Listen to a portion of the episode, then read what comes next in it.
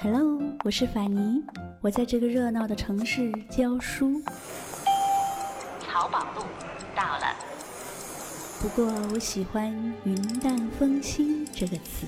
如果这个时候窗外有风，我就有了飞的理由。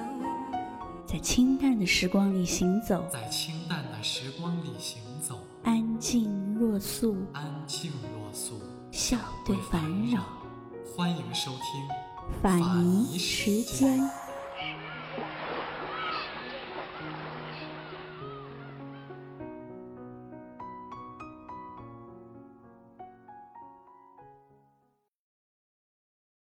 你站在桥上看风景，看风景的人在楼上看你。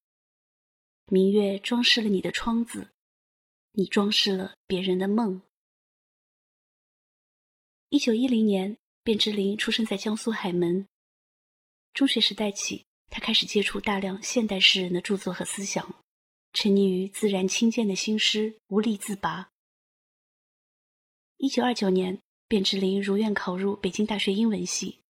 在那里，他遇见了自己仰慕已久的老师徐志摩，并且很快结识了沈从文等一群气质峭拔风雅的文人。那时，沈从文的家位于北平西城达子营，家中小院里长着一棵翠如碧玉的枣树和一棵绿意盈盈的槐树。卞之琳人生中第一次爱的体验，便是从那两棵树下开始的。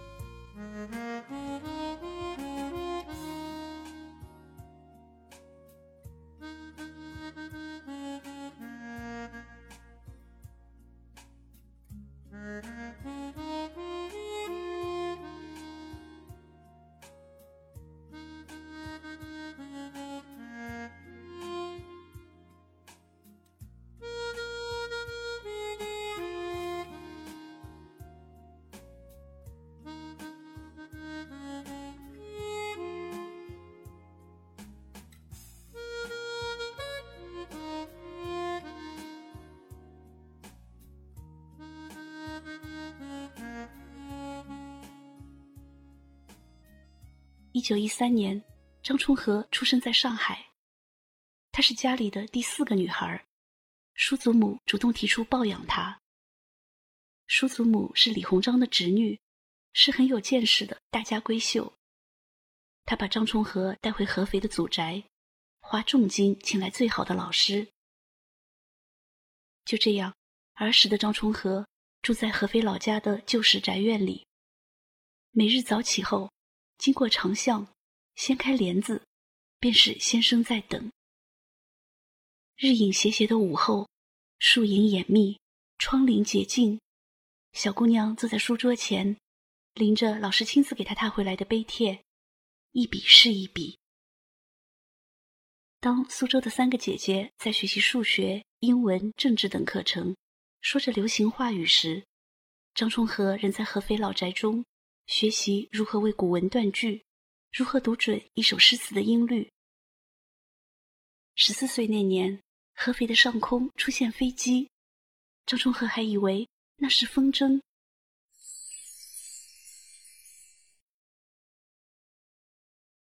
张充和重回苏州九如巷的张家归宗时，已经是十七岁的少女。几个姐姐都很喜欢她，觉得这个妹妹可爱又博学。四姐妹经常结伴出游。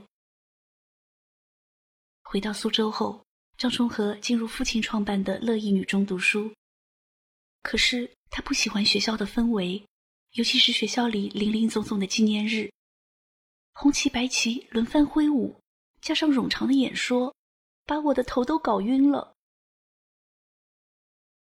一九三三年九月，沈从文与张兆和在北平中央公园举行婚礼。张充和便趁着三姐张兆和新婚之际，跑到苍苔斑驳、高远宁静的北平城来了。张充和来到北平，住进了三姐张兆和与三姐夫沈从文位于西城达子营的新居。在沈从文的建议下，张充和报考了北京大学中文系。由于是传统私塾出身，几乎没有接触过现代化教育，他的数学只考了零分，而国文却考出了令满堂教授惊讶不已的满分。最后，中文系主任胡适一锤定音：如果这样的特长生北大都不要，那么堂堂的北大中文系还想要招收什么样的学生呢？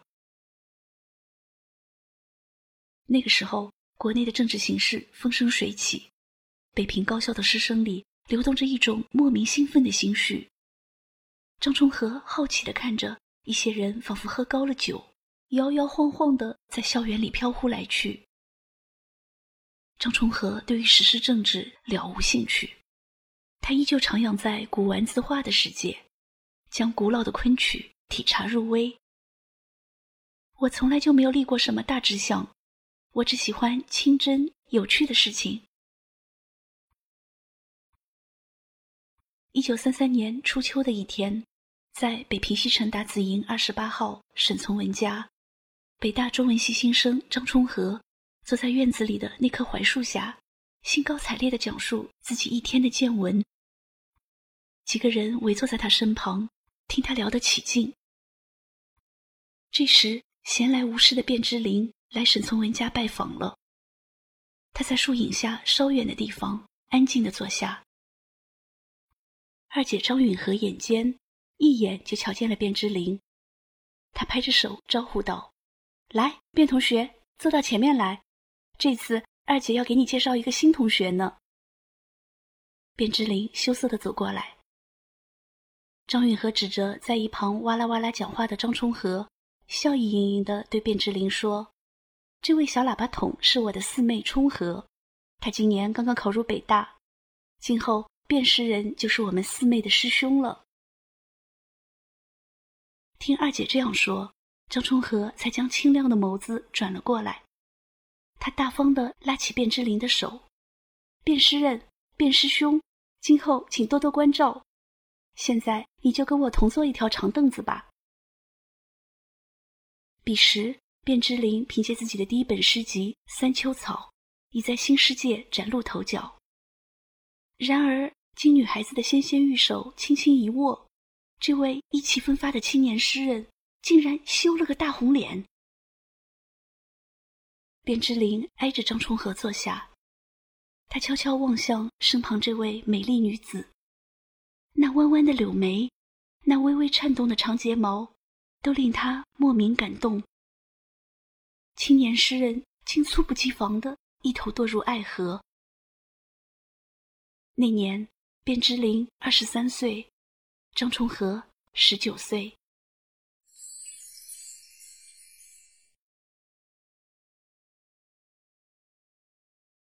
一九三三年十月，敬乙和郑振铎在北平的三座门大街十四号着手筹办文学季刊，巴金也搬过来。参与到编辑工作中。文学季刊出版后反响热烈，吸引了卞之琳、李建吾、曹宝华、何其芳、萧乾等一大批青年文人。生性活泼的张充和很快就和他们混熟了，也时常大大方方的出入三座门大街那个葱绿可爱的小院。张充和很喜欢在一头瀑布般的秀发上。装饰性的佩戴一顶小红帽，大家都亲切地喊他“小红帽”。卞之琳记得，小红帽有种促狭的淘气。有回，张崇和与静怡、卞之琳等人簇拥着从一家照相馆前经过，小红帽突然停下来，跑进照相馆，拍了一张歪着脑袋、睁一只眼闭一只眼的搞怪照片，这令静怡、卞之琳等人笑得前合后仰。清闲的日子，张崇和与这班文学青年会雇几辆洋车，从那片深灰色的胡同里驶出来，咿咿呀呀地压着北平城齐整的青砖地面，去往颇负盛名的吉祥戏院或者前门广和楼戏院看戏。曲终人散，已是夜深时分，星空闪烁，晚风拂面，护花使者们又喊来一对洋车，一起穿城。护送张充和回家。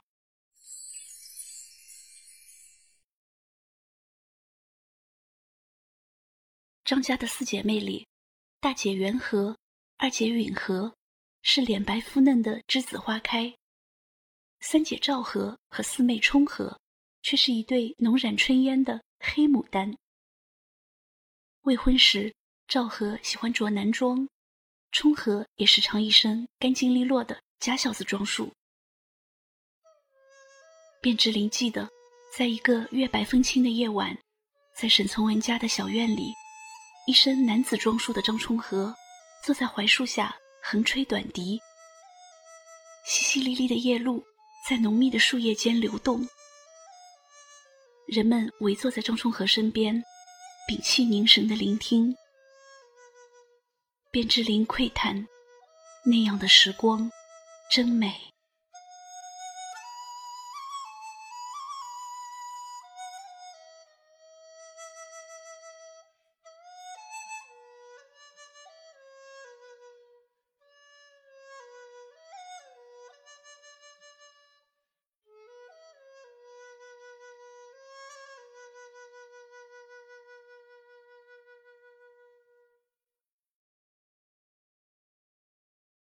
卞之琳去沈从文家的次数明显增加了，他望向张充和的眼眸里也有了一丝春天的柔媚。年轻怕羞的诗人，纵使心中有话，也是怯然的。他无法贸然讲出口，宁可将爱意藏在一个隐蔽的深处。然而旁观者清。有回二姐张允和。借了一个话题去试探四妹，张充和轻轻一笑，他告诉姐姐，卞之琳写的新诗没有嚼头，缺乏深度，他的外表包括眼镜在内，都有些装腔作势。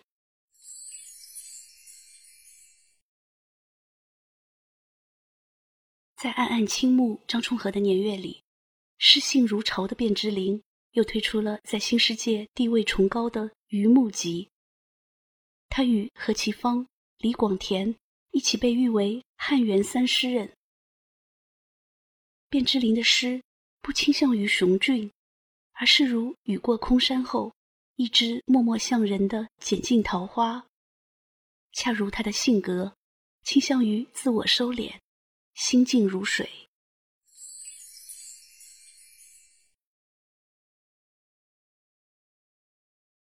张充和在北平住了两年，到了一九三五年底，他无端的染上肺结核，无奈只得辍学，回到气候宜人的苏州老家养病。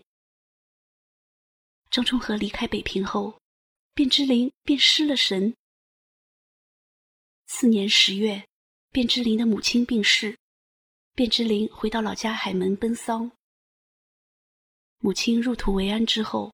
卞之琳专程去往苏州，到九如乡的张府盘桓数日，探望颐养中的张充和。那时的张充和与朋友间的交往处于隔离的状态，一见卞之琳来访，他便心绪大佳。张充和热情的请这位远道而来的朋友品尝苏州美食，那软糯喷香的糯米饭。那三月江南气味浓郁的青豌豆，都令卞之琳意犹未尽。眼见冲和的身体恢复得很好，诗人的寸心间也颇感欣然。在苏州的那几日，张崇和自告奋勇地当起了向导，陪卞之琳游览苏州的风景名胜。一路上，张充和兴奋地讲解，卞之琳静静地相随。有天，他俩去爬山，卞之琳走在前面，张充和穿着旗袍走在后面。张充和走累了，就仰头看向前面的卞之琳，伸出手说：“你拉我一把呀。”那一刻，卞之琳不知怎的呆住了，一动也不动，任凭心上人的手停在了半空。沉沉觅觅，冷冷清清，戚戚。乍恋还看时节，最难将息。年年月月，晚晚朝朝相忆。雁飞过，却似是旧时相识。如梦如幻如痴如醉月，有夕若梨花，车声哀怨。原来姹紫嫣红尽开遍，良辰美景却奈何天。凉风有信，秋月无边。亏我思娇情绪，好比度日如年。恨天各一方，难与秋娟再相见。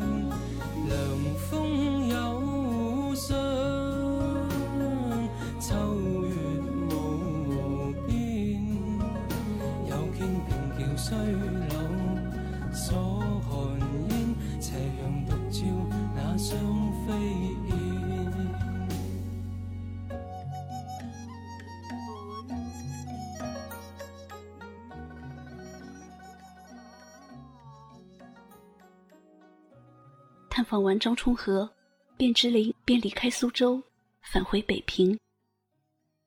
回到北平后，他竭力让自己处于一种忙忙碌碌的状态。可是，固执的痴爱已在他的心底化作一段不解的愁肠。卞之琳决定将思念诉诸笔端，写信给远在苏州的张充和。可是，他怎么也写不出沈从文式的肉麻情话，只在信里讲些日常琐事，语言也是云遮雾绕，从未大大方方地说出“我爱你”。这恰如他的诗风，总是大量留白。对于卞之琳的来信，张充和很少回复。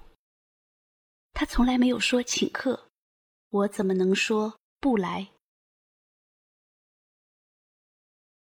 一九三七年，卞之琳将本年所作的十八首诗，加上先前所作，一道编成《装饰集》。在书的扉页上，他特意写道：“献给张充和。”然而，诗里那些婉曲的表达，并没有换来张充和的回应。后来，卞之琳曾颇为自怜地说：“多疑使我缺乏自信。”文弱使我意志冲动，隐隐中我又在希望中预感到无望，预感到这还是开花不会结果。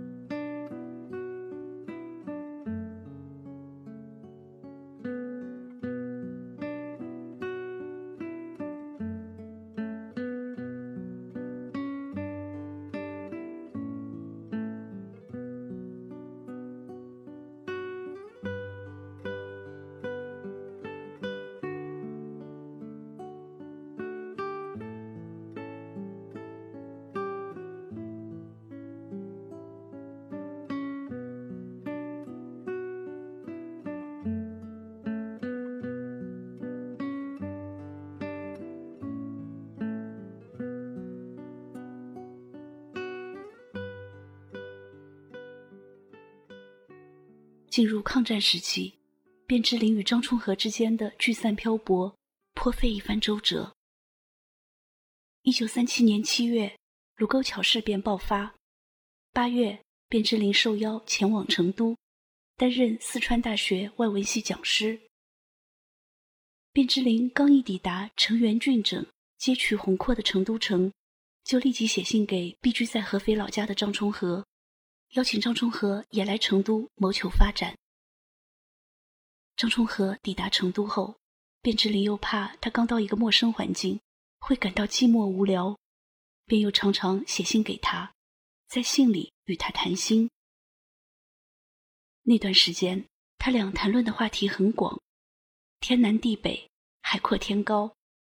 卞之琳竭力想给战争气氛中的张充和带去些许安慰。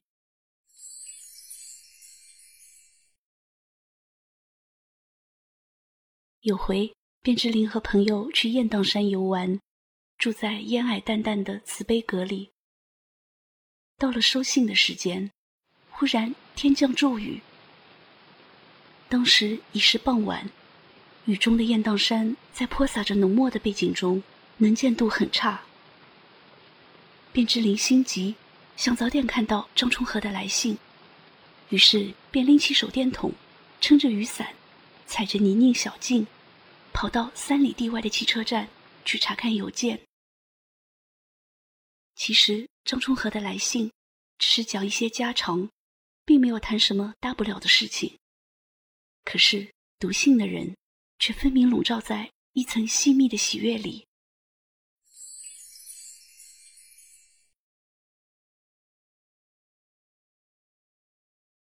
一九三八年夏天，卞之琳和川大的几位教授一同前往峨眉山消暑，恰好。张春和和几位朋友也上了峨眉山，两路人马竟然在峨眉山的金顶相遇了。卞之琳和张春和并肩而立，望着脚下的层层白云似流水而过。忽然，一个红橙黄绿青蓝紫的七色光环从云雾中跃然而起，那光环犹如一只美丽的暖色浴盆，中央虚明如镜，在场的人。无不发出惊叹。卞之琳的心底蓦地升起一种美好的愿望。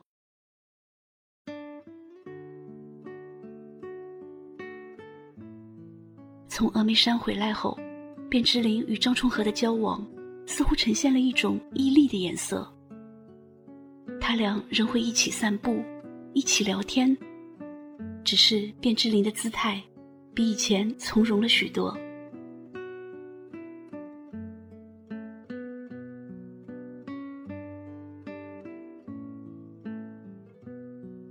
有回，两人走在一条丛翠一眼的小道上，雨后心悸，全身山色。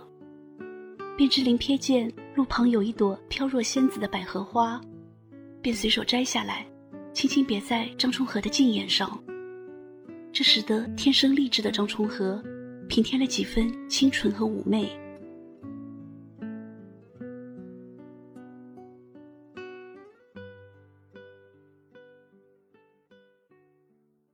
川大的几位热心教授看出了这对年轻人之间爱的苗头，开始大声的给卞之琳出谋划策。他们揣度卞之琳定期宴请大家，并且常在酒宴上将卞张二人作为打趣的对象。这样的场景并没有令卞之琳感觉不适，可却让张充和无法忍受。颜容毕露，无可观听。张充和劝卞之琳不要再赶这种无聊的酒宴了，卞之琳却抹不开面子。张充和恼了，一气之下，他悄悄地从成都城出走了。卞之琳找不到心上人，这才知道自己在感情上捅了篓子。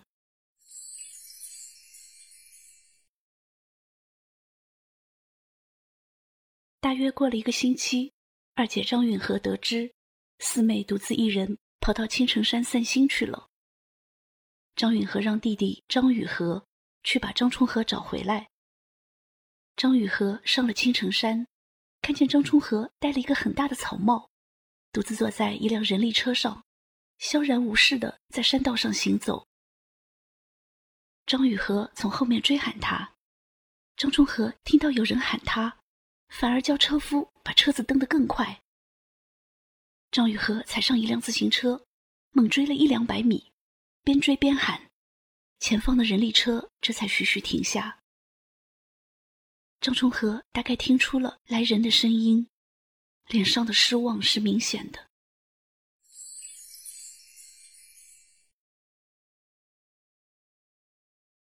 回到成都后，张充和对卞之琳的态度。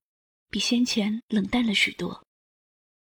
面对心上人乍暖还寒的态度，卞之琳再次束手无策。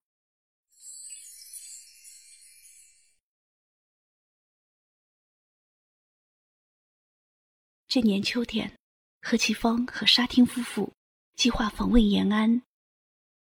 正为爱情弄到不知所措的卞之琳，当即表示自己也想同去。到达延安后，卞之琳被安排在鲁迅艺术学院讲课，后来又被派到晋东南的抗日一线，边观战边采访。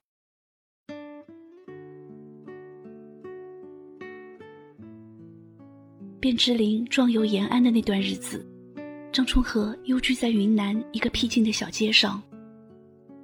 在昆明的云龙庵里，张充和用两只空油桶搭了个长案，平时就坐在蒲团上，伏案写字、读书、作画。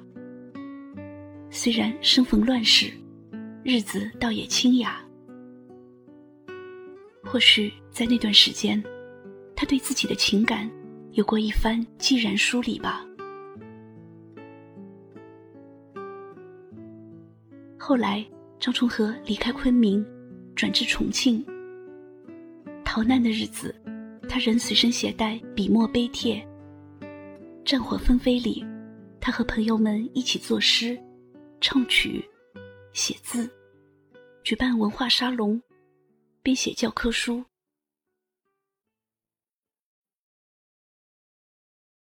一九四三年寒假，卞之琳到重庆探访张充和。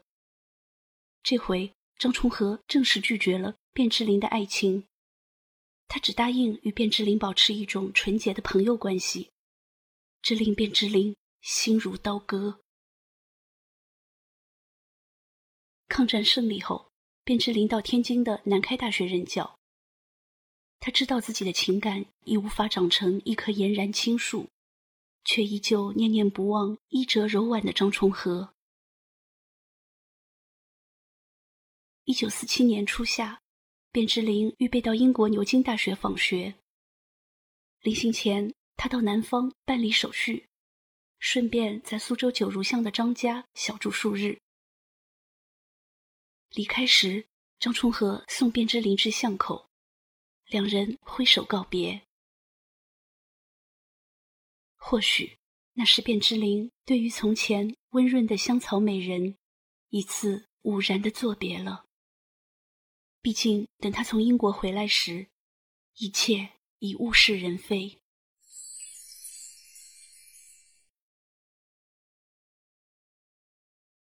就在卞之琳去英国后不久，张充和便去了北平，在那里结识了一个叫傅汉思的美国人。当时，傅汉思在北大教西班牙语，他非常喜欢中国传统文化，并且热情洋溢地追求张充和。仅仅七个月后，张充和就决定嫁给他了。一九四九年一月，张充和随傅汉思远走高飞，去了美国。同年春季，卞之琳结束英国访学，回到国内。得悉张充和已赴美，心中万般痛苦。十多年的爱慕，十多年的追随，竟抵不上那个洋人几个月的相处。从来没要你有我的担忧，若你开心，你可接受？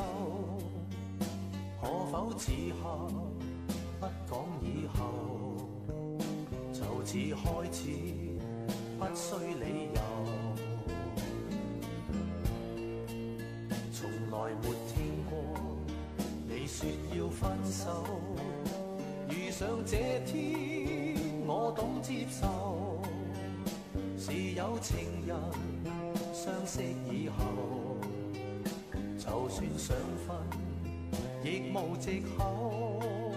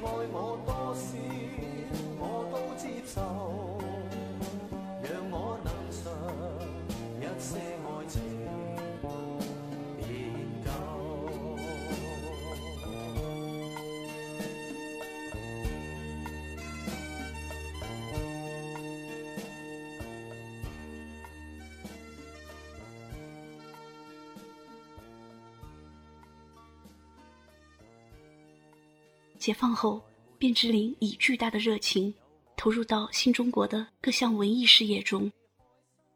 表面上看，张充和已在他的心里淡化为一盏青灯，一汪清流，一株空谷幽兰。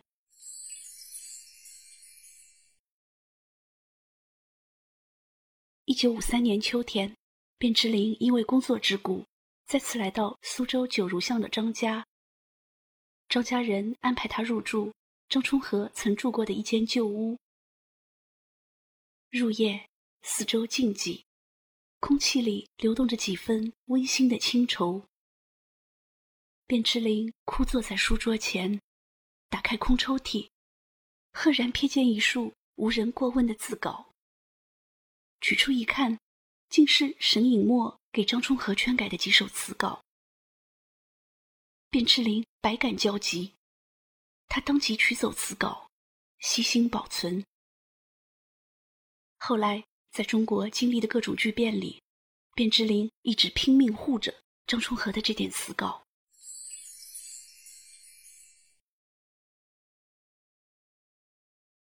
就在张充和结婚七年后。四十五岁的卞之琳也结婚了。他的妻子叫青玲，瓜子脸，杏仁眼，样子颇有几分像他。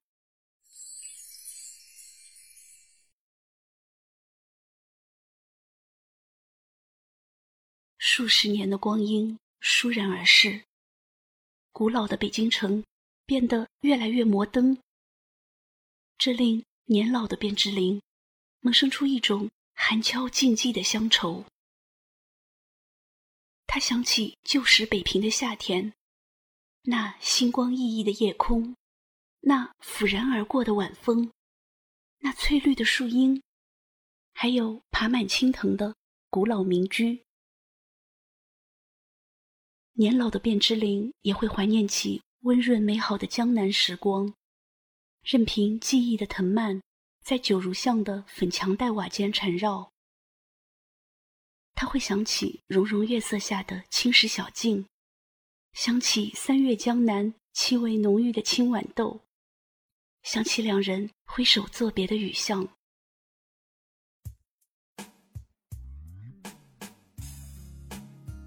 老年的卞之琳喜欢在人去楼空的寂静里，一个人独自品尝炸马铃薯片。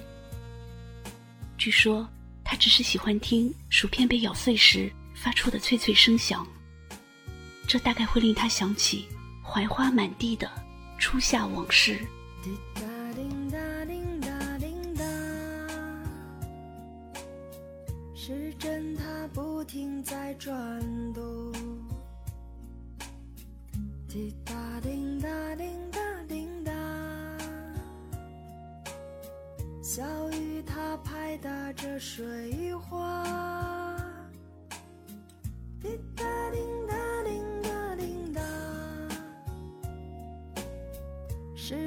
是还会牵挂他？